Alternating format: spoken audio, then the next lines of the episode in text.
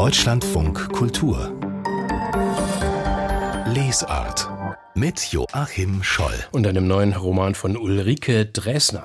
Einer Wucht von Buch, nicht nur wegen des Umfangs von über 600 Seiten, sondern auch thematisch in der Verschränkung von mehreren deutsch-polnischen Frauenschicksalen in der schlimmsten Zeit des 20. Jahrhunderts. Sie alle sind die Verwandelten, so der Titel. Und wir freuen uns, dass Ulrike Dresner heute Zeit für uns hat. Sie bleibt die ganze Stunde über, ist jetzt im Studio. Guten Morgen, Frau Dresner. Willkommen im Deutschlandfunk Kultur. Guten Morgen, danke schön. Für dieses Buch sind Sie wahrhaft tief ins Polnische eingetaucht, in die Geschichte, in die Sprache, waren oft im Land. Ähm, wenn wir jetzt im, im Radio Warschau säßen, wie flüssig könnten Sie inzwischen Guten Tag, ich freue mich hier zu sein auf Polnisch sagen? Mäßig flüssig. Ich denke mir, ich habe einen schrecklichen Akzent und ich habe in der Schule Russisch gelernt und das ist sozusagen der Untergrund des Ganzen gewesen, was mir auch sehr geholfen hat. Ich kann nicht Polnisch sprechen. Ich hatte immer Leute, die mich beraten haben und mir geholfen haben. Dieser Roman hat lange Wurzeln. Er ist jetzt Abschluss einer Trilogie. Darauf kommen wir später noch genauer. In Polen, in der Gegend von Wroclaw, dem ehemaligen Breslau, da hat schon der erste Teil der Roman Sieben Sprünge vom Rand der Welt zum Teil gespielt. War das damals eigentlich schon absehbar, ähm, dass diese polnische Sphäre nun so zentral ist in diesem dritten Buch? Das dritte Buch hat tatsächlich damals angefangen, denn bei meiner Recherche, hauptsächlich 2012, sprach ich noch mit einer Reihe von Kriegskindern, also Menschen, die in, im Jahr 45 Kinder gewesen waren, so um die zehn Jahre alt und ursprünglich aus Lemberg und Umgebung stammten, also aus der heutigen Ukraine, damals Ostpolen, und zwangsmigriert worden waren nach in das neue, neue Wrocław, ehemals Breslau. Und bei meinen Gesprächen wurde deutlich, dass die Frauen einfach nochmal eine andere Geschichte zu erzählen hatten als die Männer. Und äh, wenn da irgendwelche männlichen Personen im Raum gewesen waren, die wurden rausgeschickt. Und dann wurde von den Körpererfahrungen dieser Frauen erzählt. Und das hatte keinen Ort in den sieben Sprüngen, aber hat mich sehr berührt, auch bedrängt und war sozusagen übrig geblieben aus dieser Recherche und fing so, kriegte eine ganz eigene Dynamik über die Jahre. Und wer Ihre, diese Verwandelten sind, das entfalten Sie uns gleich. Ulrike Dresner wird uns die ganze Stunde begleiten. Damit herzlich willkommen allerseits zu dieser Lesart. Sie ist eine Force majeure, eine große Kraft der zeitgenössischen deutschen Literatur mit einem großen, vielfältigen, permanent preisgekrönten Werk an Lyrik, Prosa, Essayistik Ulrike Dresner. Jetzt gibt es einen neuen Roman von ihr, Die Verwandelten. Es geht um Flucht, Vertreibung, um Gewalt, die deutschen und polnischen Frauen angetan wird im Zweiten Weltkrieg und vorher und danach. Ulrike Dresner ist bei uns im Studio. Nochmals willkommen, Frau Dresner. Dieses Figuren Frauentableau ist nicht so leicht zu überblicken in Ihrem Buch. Ähm, am besten helfen Sie uns selber. Wer sind diese Verwandelten? Ja, wir steigen in der Gegenwart ein mit Kinga, einer Anwältin, die eine alleinerziehende Mutter ist, in Berlin lebt und ganz zu Anfang des Buches zu ihrer großen Überraschung mit einer polnischen Cousine äh, konfrontiert wird. Und dann steigen wir allmählich ein, weiter in die Familiengeschichte, in die nächste Generation. Es stellt sich heraus, dass die Mutter von Kinga, Alissa, ein Lebensbornkind war und ähm, die Mutter von Doro, der polnischen Cousine, war ein deutsches Mädchen, wurde dann Polin mit 16 Jahren 1945 in äh, Breslau. Und dann gibt es noch eine Adoptivmutter des Lebensbornkindes, nämlich äh, Gerda, eine eingeschworene Narzisse. Das mhm. sind im Großen und Ganzen die Hauptfiguren des Buches. Sie kommen aber mit ihren Familien, mit Ehemännern und äh, Geliebten und äh, der Fokus liegt aber auch auf der Geschichte der Frau. Es ist vordergründig die Geschichte erstmal einer Vatersuche. Ne? Also für Alissa, die im Lebensbornheim gezeugt wird, wird von zwei deutsch entschiedenen Nazi-Eltern adoptiert und geht natürlich auf die Suche, wer ist denn vielleicht der Vater. Ähm, diese Mutter, diese Adoptivmutter ist eine glühende Nationalsozialistin. Sie spricht als Geist im Roman. Wie kam es zu dieser Verknüpfung mit dem Lebensborn-Motiv? War das vielleicht sogar der Ausgangspunkt des Erzählens? Nein, der Ausgangspunkt war tatsächlich eigentlich die, die spätere Geschichte, nämlich die, der Identitätswechsel von diesem deutschen Mädchen Renate Hereni genannt in eine Polin, ohne dass ihre Familie jemals davon erfährt. Und was deutlich wurde, war im Endeffekt geht es um die Frage nach, nach weiblicher Identität. Wie entsteht die? Wie kann eine Frau die auch vielleicht selbst formen? Welche Kräfte wirken darauf ein in diesem großen Geschichtsmaltopf des 20. Jahrhunderts? Und da zeigt es sich, dass auch durch den Krieg und die folgenden Migrationen, Zwangsmigrationen, ja zahlreiche Familien einfach aufgesplittet wurden, dass Patchwork gar kein Ausdruck dafür ist, was da eigentlich schon passiert war. Und ähm, da verloren Frauen Kinder, ähm, bekamen Kinder, die sie nicht haben wollten und darüber kam auch das Lebensborn-Thema, also weggenommene Kinder, Kinder, deren Identität gefälscht wurde, kamen da sozusagen mit in diesen Raum. Mhm. Es ist ein Erzählraum von gut 100 Jahren. Wer etwas von einem Menschen erzählen oder verstehen wolle, müsse von 100 Jahren erzählen, sagt die polnische Doro an einer Stelle und ja, und dabei schält sich ein System von Gewalt heraus gegen Frauen, auch jenseits des Krieges. Ähm, das erscheint mir wirklich der Urgrund Ihres Romans, nicht wahr? Ja, und die Frage nach den 100 Jahren, das sind ja eigentlich sozusagen drei Generationen. Das ist quasi das lebendig weitergegebene Gedächtnis, wo noch eine orale Vermittlung stattfinden kann und auch eine körperliche Vermittlung von, von Erlebnisinhalten. Und Gewalt hat in ganz vielfacher Form, manchmal auch ganz schleichend oder subtil, manchmal ausgeprägter in den Leben all dieser Figuren eine Rolle gespielt. Es gibt zum Beispiel ja auch Adele, die leibliche Mutter des lebensborn Kindes, die ein Dienstmädchen ist und unehelich schwanger wird vom Dienstherren. Eigentlich eine häufige Konstellation, wie wir aus der Geschichte wissen, selten in der Literatur erzählt. Mhm. Die Gewalt kulminiert natürlich dann im Krieg. Es gibt die äußere Gewalt, die militärische Gewalt, die Bombardements. Aber ähm, ich muss sagen, ich ab Seite 1 habe ich mich davor gefürchtet. Ähm, es geht natürlich auch um das entsetzliche Kapitel der Vergewaltigung. Es kommt und es muss kommen und hier gehen Sie ja einen ganz neuen Weg. Ähm, Sie erzählen nicht, was passiert, sondern eher, wie es sich zuträgt aus verschiedener Perspektive und die hat sogar etwas, ja, Beiläufiges manchmal, so lapidares, nüchternes. Und ich habe mich gefragt, wie Sie diesen Modus gefunden haben. Ich kann mir vorstellen, wie schwierig und schmerzhaft das war. Das ist ja kein Thema, über das man einfach so reden kann und auch nicht einfach so schreiben kann. Und für mich war der Schwerpunkt in der Arbeit an diesem Stoff die Frage nach dem Danach. Wie geht es danach weiter? Wie überleben diese Frauen das? Wo finden sie neue Kraft? Was sind ihre Strategien? Was ist ihre Resilienz? Und während des Arbeitens wurde mir ein Satz deutlich, der kommt im Buch jetzt nicht vor, aber war so mein Leitsatz eine Frage eigentlich. Was ist das Unsichtbarste an einer Frau? Und die Antwort ist ihre Kraft. Und so kommen diese Gewaltszenen, der Roman beschreibt sie nicht, sie kommen nicht vor, die sind wie der Stein, der ins Wasser fällt. Und was man sieht, sind die Wellen, die sozusagen auf der Oberfläche in den Personen dadurch entstehen. Es fällt zwischendurch so ein Kürzel, GS, das steht für das große Schlimme. Im Roman heißt es, der Ausdruck käme von der Schriftstellerin Sandra Paretti. Zugleich wäre es aber auch das große Sinnvolle. Das kommt ziemlich genau nach diesem wirklich zentralen, sehr, sehr harten und, und, und, und berührenden Kapitel. Ähm, was wäre denn das große Sinnvolle?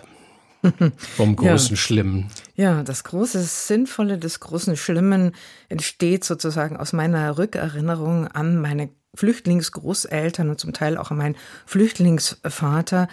Diese Leben hatten dieses große Schlimme Krieg und Flucht und Vertreibung erfahren. Und das war plötzlich dann ein Mittelpunkt. Alles bezog sich darauf. Und das große Schlimme kann man ja auch Generationen wie der meinen gegenüber unglaublich gut als Entschuldigung für alles benutzen. Es ist also auch das große Sinnvolle. Niemand möchte sich das wünschen, aber es hat sozusagen eine Ambivalenz. Und genau darum, Sandra Paretti beschrieb das so, sie saß in der Schweiz und überall war Krieg und bei ihr war nichts los. Sie hatten das große Sinnvolle nicht. Und das ist ja die Schwierigkeit sozusagen, wie erzähle ich ein unaufregendes Leben ohne diese dramatischen Geschehnisse vor der Folie von Leben, in denen diese dramatischen Geschehnisse wirklich tiefgreifende Spuren hinterlassen haben. Wie lange wirken diese Spuren weiter in die späteren Generationen? Da kommen die 100 Jahre nochmal zum Tragen. So, jetzt müssen wir aber auch ein bisschen auf die Bremse treten, Frau ähm, Dresner, damit nicht der Eindruck entsteht, Ihr Buch sei ein einziges Gewalt-Schreckensbuch, äh, das man traumatisiert aus der Hand legt. Es ist nämlich auch wieder so ein, ja, ultra cooles Dresdner-Ding geworden mit knochentrockenem Humor dieser, dieser wirklich starken Frauen. Das sind alles echte Kaliber, ähm, wie die miteinander über die Dinge reden. Und, und dann gibt es auch unglaublich schöne Naturpassagen. Frauen vor Flusslandschaft Landschaft, könnte man sagen. Und, und das geradezu prachtvoll, wie sie die Wiesen, das Ufer, das ganze Flusspanorama schildern. Die Oder war unser Glück, steht an einer Stelle. Warte, war, war sie auch Ihres? Ja, in gewisser Weise. Denn ich, ich sagte vorhin, es ist ein Roman über die Frage, wie kommen weibliche Identitäten zustande. Und wenn wir gucken, wie wir so als Menschen in die Welt treten, dann wissen wir ja, dass Kinder sehr spät eigentlich erst ich sagen. Erstmal sagen sie sie und er. Aber was sie zu dieser Zeit schon fragen ist und wissen, wo bin ich? Und wir bestimmen, wer wir sind, aus dem Raum, in dem wir aufwachsen, in dem wir uns bewegen. Das ist ja, glaube ich, der tiefere Grund auch von Heimat und warum man die vielleicht braucht. Und äh, über die Landschaften wird dieses Heimatthema mit erzählt und zugleich ein ganz anderer Zusammenhang entwickelt. Denn die Oder ist ja nicht der einzige Fluss, der vorkommt. Es ist ein ganzes Flusssystem und das macht eine andere Karte in eine Landschaft als ein Kriegsverlauf oder eine politische oder nationale Karte. Es ist ein Gegensystem der Ordnung und des Selbstverständnisses. Mhm. Jedenfalls dürfte der alte Günter Grass wohl mal als West anerkennen mit dem Schnauzbartzwirbeln. Er hat ja die Weichselwelt literarisch verewigt in seiner Danziger Trilogie. Sie haben jetzt auch eine, Frau Dresner, wobei man nicht gleich drauf kommt, denn Sie begreifen Ihren letzten Roman Schwitters, das war so das historische Biopic über, über Kurt Schwitters, als Mittelteil eines, ja, Tryptychons. Was ist jetzt sozusagen der letzte Teil ist das der Flügel, der letzte Flügel. Ja, das, äh, ich würde eben nicht Trilogie sagen, weil man die drei Bücher, Sieben Sprünge Ge ganz getrennt lesen kann. Und Schwitters ne? und die Verwandeln einfach wirklich ganz getrennt lesen kann. Aber sie haben einen thematischen, lockeren Zusammenhang. In allen geht es um die Frage, was Zwangsmigration über Generationen hinweg mit Familien macht und äh, jeweils Auslöser dieser Zwangsmigration in ganz verschiedene Weltrichtungen ist sozusagen der europäische Raum mit dem Zweiten Weltkrieg und den Verfolgungen Verfolgung und Morden, die da geschehen sind. Und die beiden Flügel, also Sieben Sprünge und ähm, die Verwandelten, spielen in Zentraleuropa, Mitteleuropa, das mir auch nochmal als kulturelle Kategorie so deutlich geworden ist durch die Recherchen. Das ist eine, eine zentral, ein, wirklich ein Herz Europas gewesen, vollkommen zerschlagen worden, bis zur Unsichtbarkeit, unkenntlich gemacht, auch durch den eisernen Vorhang. Und ich glaube, ein, ein Raum, aus dem wir auch viel Kraft heute beziehen könnten, wenn wir ihn wieder wahrnehmen.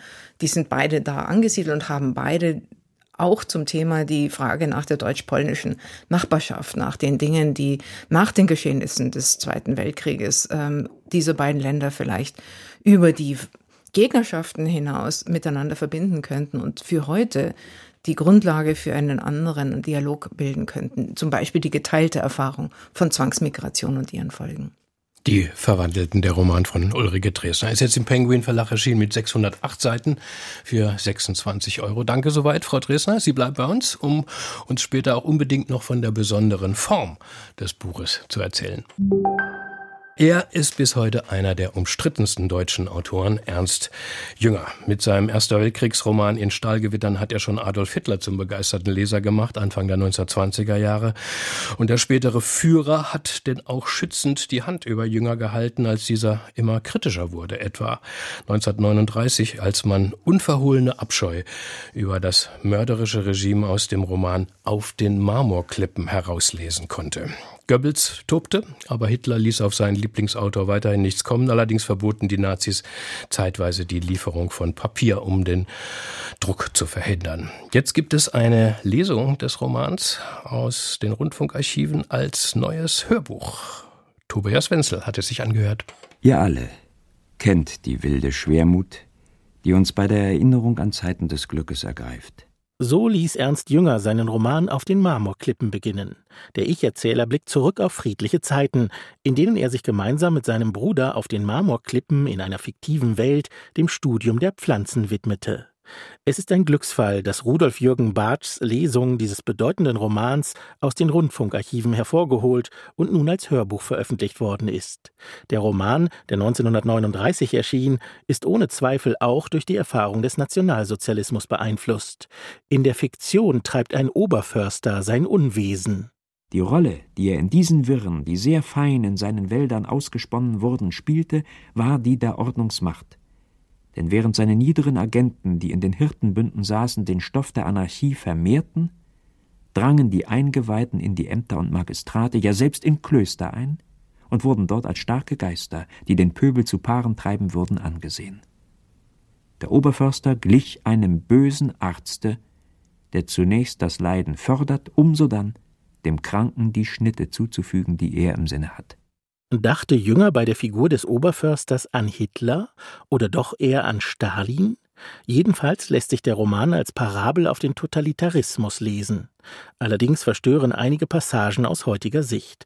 Als der Ich-Erzähler und sein Bruder bei einer Exkursion eine seltene Pflanze, das rote Waldvögelein, suchen und finden, stoßen sie auf verweste Leichenteile an einer Hütte, an der Totenschädel angebracht sind. Es ist das Folter- und Tötungszentrum des Oberförsters. Schaudernd standen wir im tiefen Walde und lauschten dem Kuckucksruf. Nun aber begann die Scham uns zu ergreifen und es war Bruder Otto, der verlangte, dass wir uns gleich noch einmal an die Rodung zurückbegeben sollten, weil das rote Waldvögelein nicht in das Fundbuch eingetragen worden sei. Wir pflegten nämlich über alle Pflanzenfunde an Ort und Stelle Tagebuch zu führen, da wir erfahren hatten, dass uns in der Erinnerung viel entging. Eine Flucht aus dem Schrecken ins Pflanzenstudium, das Nicht-Sehen-Wollen, ist natürlich einerseits ethisch hochproblematisch. Andererseits ist das Bedürfnis der beiden Romanfiguren menschlich nachvollziehbar, das, wie es im Buch heißt, Gefühl der Unversehrtheit zu empfinden, um ihre eigene Psyche vor dem Horror zu schützen. Rudolf Jürgen Bartsch ist als Sprecher dieses Romans eine Idealbesetzung. Denn Bartsch betont gerade nicht Jüngers Pathos, sondern liest den Text einfühlsam, aber unaufgeregt und wertet ihn dadurch auf. Auch an der Stelle, an der der Oberförster, nachdem ihm ein Widerstandskämpfer nichts anhaben konnte, das Land in Brand stecken lässt. Als ob der Raum ganz luftleer wäre, drang nicht ein Laut herauf. Das Schauspiel dehnte sich in fürchterlicher Stille aus. Ich hörte dort unten nicht die Kinder weinen und die Mütter klagen, auch nicht das Kampfgeschrei der Sippenbünde und das Brüllen des Viehes, das in den Ställen stand. Von allen Schrecken der Vernichtung stieg zu den Marmorklippen einzig der goldene Schimmer empor. So flammen ferne Welten zur Lust der Augen in der Schönheit des Unterganges auf. Jünger ästhetisiert den Brand und blendet damit in dem Moment Aggression und Leid aus. Dafür ist er vielfach kritisiert worden. Darf man das Schöne im Schrecklichen hervorheben? Allerdings distanziert sich der Ich-Erzähler, der wie Jünger selbst im Krieg gekämpft hat, klar von Gewalt. Auf den Marmorklippen bleibt ein kontroverses Buch. Sprachlich aber ist der Roman, der nun in einer wunderbaren Hörbuchfassung vorliegt, ein Meisterwerk. Nicht zuletzt wegen der besonders rhythmischen Sätze. Und süßer noch wird die Erinnerung an unsere Mond- und Sonnenjahre, wenn jäher Schrecken sie beendete. Auf den Marmorklippen der Roman von Ernst Jünger als Hörbuch, jetzt im Audioverlag veröffentlicht auf einer MP3 für 15 Euro. Deutschlandfunk Kultur Buchkritik und heute schauen wir in den neuen Roman des schottischen Autors Douglas Stewart, der vor drei Jahren über Nacht berühmt wurde, als er mit seinem Erstling Shaggy Bane prompt den Booker-Preis gewann, den bedeutendsten britischen Buchpreis. Douglas Stewart geht schon auf die 50 zu, er war im Hauptberuf erfolgreicher Modedesigner in New York. Nach dem Booker-Triumph hat er sich aber anscheinend gleich hingesetzt, um den nächsten Roman zu schreiben. Und den gibt es jetzt auch auf Deutsch. Young Mango heißt er. Und gelesen hat das Buch unsere Miriam C. aus der Lesart-Redaktion in diesem Studio. Hallo. Hallo. Dieses Debüt, Shaggy Bane, war ein ja, hammerharter Sozialroman aus dem schottischen Arbeitermilieu, in dem Douglas Stewart selbst aufgewachsen ist. Es ging um Alkoholismus, Verwahrlosung, viel Gewalt und jedwede Form der Diskriminierung, rassistisch, sexuell, soziale Klasse. Was man von Young Mango schon vorab hören konnte, macht Douglas Stewart da jetzt gerade so weiter? Ja, er macht ganz genau so tatsächlich weiter. Äh, nach diesem erfolgreichen Debüt, was Sie eben schon erwähnt haben. Es heißt ja manchmal so, das zweite Buch, das sei das Schwierigste. Da beweist sich dann, ob ein Autor, ob eine Autorin wirklich gut schreiben kann. Er kann wirklich gut schreiben, das merkt man schon nach ein paar Seiten. Aber ansonsten macht Stuart wirklich so, es kommt einem so vor, als hätte er das Volksrezept äh, jetzt hier also nochmal noch mal bedient. Young Mango spielt also wieder in den Arbeitervierteln im Osten von Glasgow, äh, Ende des 20. Jahrhunderts. Es gibt wieder eine junge Hauptfigur, ein junger Mann, Mango oder eben Mungo, wenn wir es deutsch aussprechen wollen, der entdeckt seine Homosexualität, der leidet unter der alkoholkranken Mutter, leidet unter der Gewalt, die in diesem Milieu herrscht, Gewalt gegen Katholiken, gegen Schwule, gegen Frauen. Also da bleibt Douglas Stewart seinen Themen auf jeden Fall sehr treu. Mhm. Also das Setting ist eigentlich dann genau dasselbe. Also auch äh, mhm. äh, Mango hat eine alkoholkranke Mutter. Ja, ist wirklich ganz genau. Ja, auch solche Details. Ja, ja. Was ist er denn für ein Typ? Es ist eine Figur, ähm, der man erstmal sehr nahe kommt beim Lesen. Also aus Mangos Sicht erzählt Stuart diesen ganzen Roman und als Leserin, man leidet so wirklich mit diesem Mungo. Also der hat so eine fast biblische Duldsamkeit manchmal, wo er dann die ganzen Demütigungen, die Gewalt erträgt. Mungo ist ein Teenager, 15 Jahre alt, ein außerordentlich äh, schöner Junge. Es heißt im äh, Roman, er hätte eine Haut so sahnig, dass man am liebsten den Löffel hineingesteckt hätte. Und ähm, damit ist Mungo dann ganz anders als sein älterer Bruder, der ist Anführer der Proddy Boys, der Protestantengang, die Jagd macht auf Katholiken und auf Schwule. Und die Katastrophe, auf die dieser ganze, auf die dieser ganze Roman dann zusteuert, die ist dann schon absehbar, als sich dann eben Mungo in seinen Nachbarn verliebt. James, der ist eben nicht nur ein junger Mann, sondern auch Katholik. Und Douglas Stewart erzählt es dann alles auf zwei Zeitebenen. Wir lesen dann Rückblicken von dieser Liebesgeschichte zwischen diesen beiden Teenagern, die sich so langsam anbahnt. Und auf einer anderen Zeitebene lesen wir schon von den Konsequenzen, die diese Liebesgeschichte hat. Also Mungo muss dann ähm, als Strafe mit so zwei kriminellen Bekannten von der Mutter auf so einen Campingtrip fahren. Der soll so einen echten Mann aus ihm machen und der endet absolut grausam, katastrophal. Wofür man Douglas äh, Stewart damals äh, gerühmt hat, war so die Zeichnung des Lokalkolorits, also dieses Glasgow dieser Zeit damals und, und auch ja, dieses ganzen Milieus. Ist das jetzt wieder so? Mm, ja, wir sind wieder im Glasgow der, äh, diesmal der frühen 1990er Jahre, aber es ist eben diese ganz die ganz frühe Post-Thatcher, äh, Post-Margaret Thatcher-Ära. Die Werft ist geschlossen, Kohle- und Stahlindustrie sind weg und eben so ganze Straßenzüge, also die Bewohner ganzer Straßenzüge sind arbeitslos geworden, auch verbittert. Es gibt zum Beispiel einen prügelnden Nachbarn, der dann betrunken seine Frau schlägt, was Mungo so mitbekommt. Oder auch eben Mungos Mutter selbst ist alkoholkrank und wenn sie betrunken wird, dann wird sie so zu einer Art Monster, die die Kinder dann auch nicht mehr mahnen, sondern die nennen sie dann äh, Tatty Boggle, wenn sie betrunken ist ist, ein schottisches Wort für Vogelscheuche, ähm, das auch so viel Zeit tatsächlich hier so im Schottischen gelassen hat und ähm, äh, genau tatsächlich auch ansonsten diesen, diesen schottischen Dialekt so ein bisschen, ich finde auch ganz gut so ins, ins Deutsche ein bisschen mhm. nachgeahmt übertragen hat. Douglas Stewart hat den Booker-Preis auch für seinen Stil bekommen, diese so harte und, und dann doch wieder poetische Sprache. Mhm. Sie haben uns jetzt schon dieses Sahne-Zitat ja, ja. Äh, äh, zitiert, äh, Miriam. Ist das jetzt auch wieder so in diesem ja, Stil? Ja, so eine Opulenz, richtig, würde ich sagen, so eine mhm. sprachliche Opulenz, die dann auch immer den Gegensatz bildet zu dieser vielleicht auch manchmal so ein bisschen kargen oder brutalen Welt auf jeden Fall. Das macht schon so auch einen Reiz von diesem Stil aus. Also der erste Kuss zwischen Mungo und James, das ist dann zum Beispiel, der ist dann zum Beispiel wie heiß gebutterter Toast, wenn man am Verhungern war. Ähm, und äh, an vielen Stellen finde ich, passt diese sprachliche Üppigkeit auch zu. Stuart hat ja so einen Hang zum Melodramatischen auch, ja. Diese Liebesgeschichte ist so ein bisschen melodramatisch oder es gibt auch so einen fast märchenhaften Bildungsaufstieg von äh, Mungos Schwester, die besonders genial ist, es an die Universität schafft. Gestolpert bin ich dann über den Stil, wenn in den eben auch Gewalt gekleidet wird. Also wenn ähm, diese Gewaltschilderungen in derselben, mit dieser selben Bildsprache beschrieben werden, dann läuft das Blut übers Gesicht im Zwielicht dunkel wie Rübensirup oder Wundränder glänzen dann geschwollen aufgeworfen wie eingeschnittene Speckschwarten. Also das ist dann auch an der Stelle so ein bisschen dick aufgetragen. Mhm. Ich habe damals Shaggy Bane auch gleich gelesen, fand ihn super, äh, den Roman in seiner Kompromiss- und Trostlosigkeit auch. Irgendwann wurde es mir aber, kann ich mich erinnern, auch irgendwann mal so ein bisschen zu viel. Also immer mhm. nur saufen und draufhauen und die anderen dissen.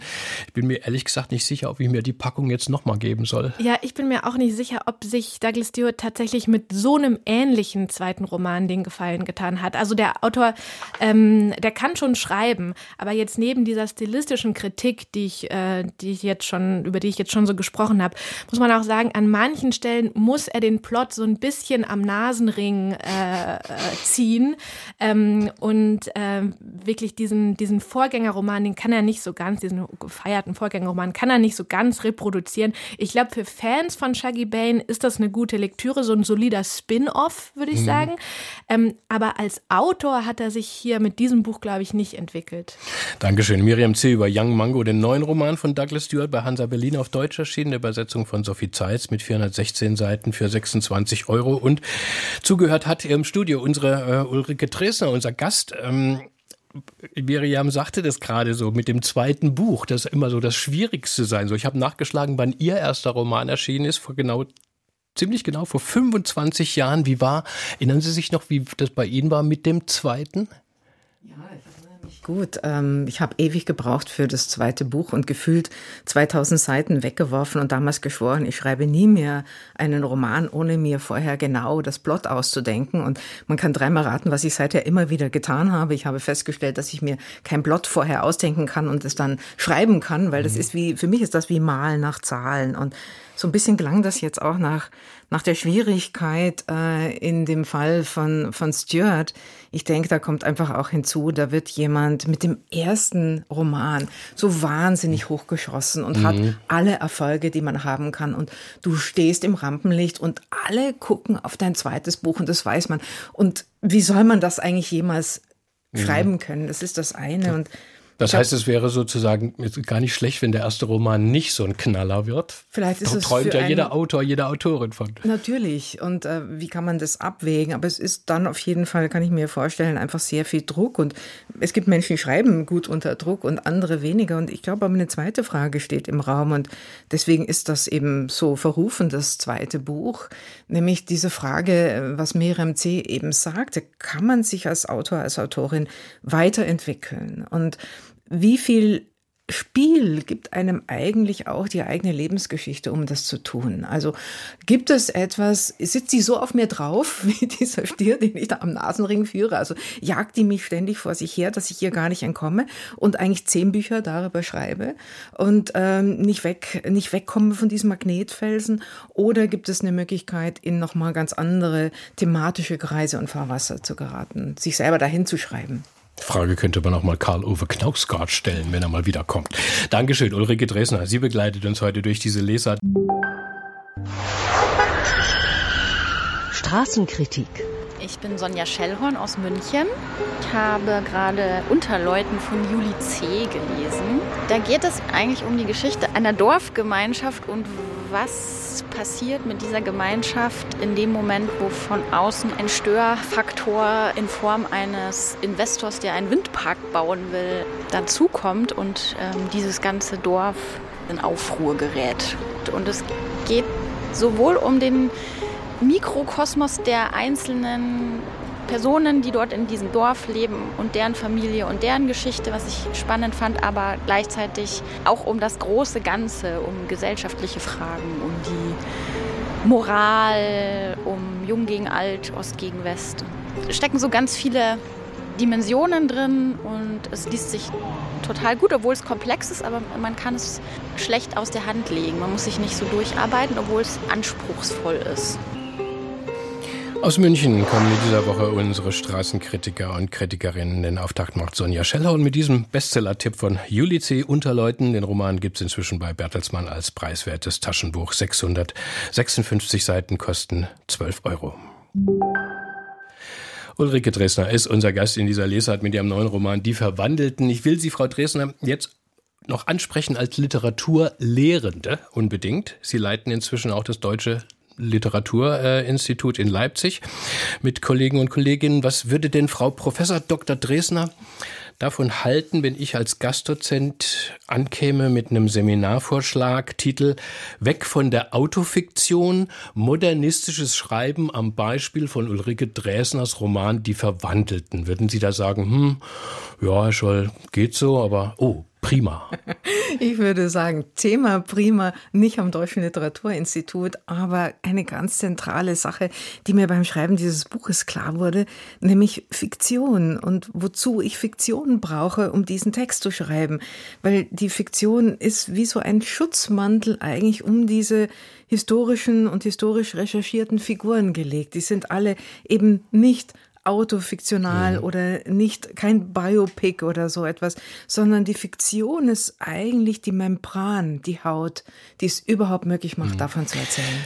Ich habe es natürlich angesprochen, weil wir jetzt gerade in Bezug so auf Erinnerungsgeschichten diesen mittlerweile stilbildenden Begriff haben, Autofiktion, also das Erzählen entlang eigener Lebenslinien und Erfahrungen, ne, mit der Beharrung, aber auf dem Erfinden auch.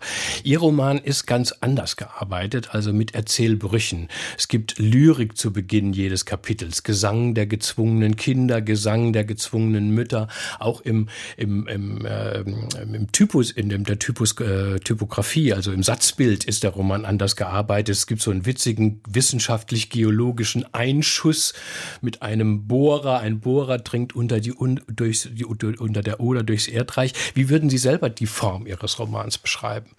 Ich hatte beim Schreiben eine Frage zunehmend, nämlich wie ich eigentlich das, das Kollektive mit verdeutlichen kann. Das sind ja, es sind Einzelschicksale, die erzählt werden, aber wir wissen alle, dass diese Gewalterfahrungen etwas Kollektives waren, auch die speziellen Gewalterfahrungen von Frauen in der Begegnung mit irgendwie einer gegnerischen Armee. Und wir, man kann es ja bis hierher spüren in diesen Tagen, dass das einfach auch in Europa ständig seit einem Jahr immer wieder passiert. Und die der Weg, etwas von diesem kollektiven Raum mit in dieses Erzählen zu nehmen, war der, der Chor, dieser Gesang. Das ist ja eine alte Funktion des Chors, sozusagen die, das Kollektiv, die generationenübergreifende Erfahrung zu repräsentieren. Und dann haben Sie angesprochen, das Wurmloch.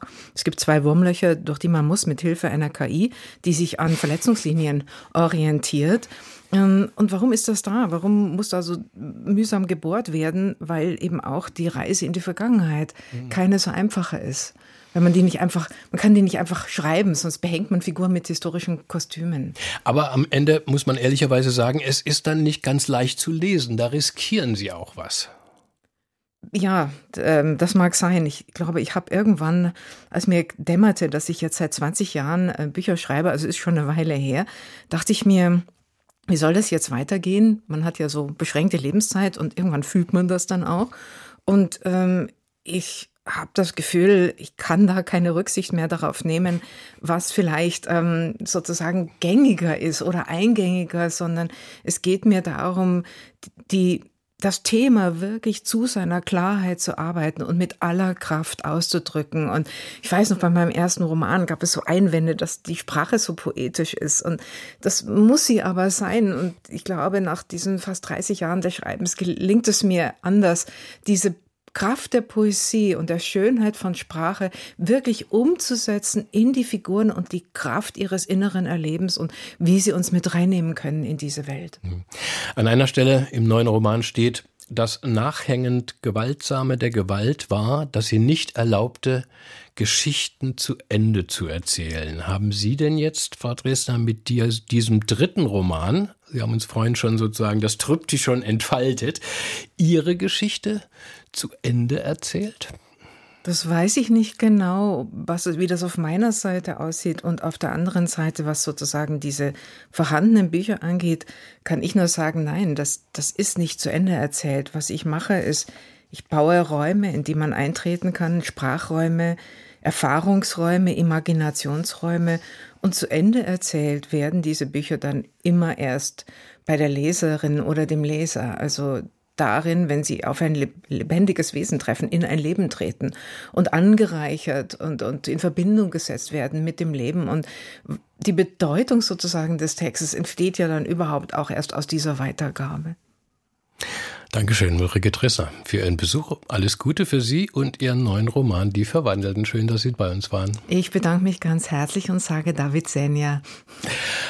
Nochmal polnisch. Ein Wort hat sie gesagt. Hier im Deutschlandfunk Kultur. Dankeschön.